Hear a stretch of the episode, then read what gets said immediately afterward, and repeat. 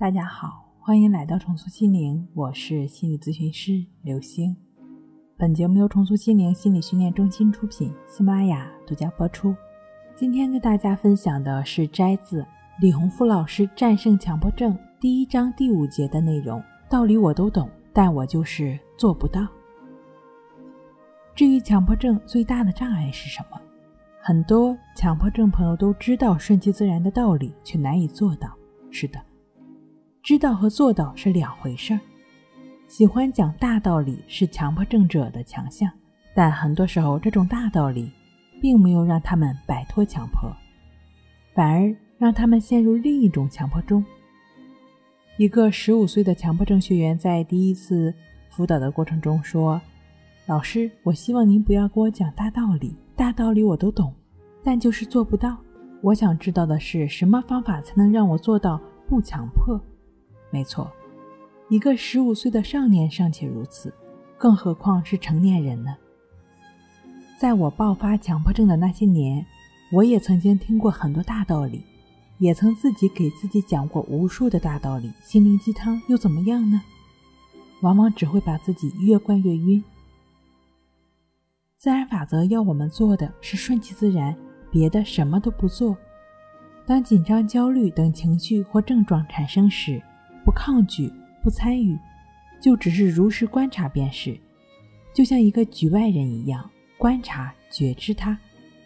就好像你来了，我知道你来了。如此一来，负面情绪或症状就会逐渐自动消失。什么都不做，有些强迫朋友会感觉到很诧异。这是因为他还不懂这其中的妙理。对于强迫症来说，或许你还是一个新手，老手大多是了解森田疗法的，也自然就明白什么都不做的道理了。但懂得这个道理，不代表你就能做到。我辅导过很多强迫症的老手，他们对森田疗法的理论掌握的都可以去教书了，甚至对有些心理流派的方法。研究也都可以出师了，但懂得道理和能做到是两回事儿。我怎么才能做到顺其自然？怎么做才是顺其自然？我是不是在顺其自然？当顺其自然变成一种思考的东西的时候，顺其自然已经不是顺其自然了，而是一种强迫。这是很多老手都领教过的。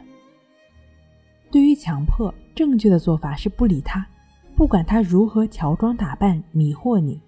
你都不动声色，只是保持觉知，对一切升起的思维或感受，就只是保持觉知便是。如此一来，强迫就会逐渐的失去力量而消失。这就是无常法则。自然万物中，无论是有形的还是无形的事物或现象，没有固定不变的，一切都是升起灭去的变化过程。当我们不去纠缠强迫思维，它的影响会慢慢减弱。最后消失。相反，我们去评判他、纠缠他，他就会愈演愈烈。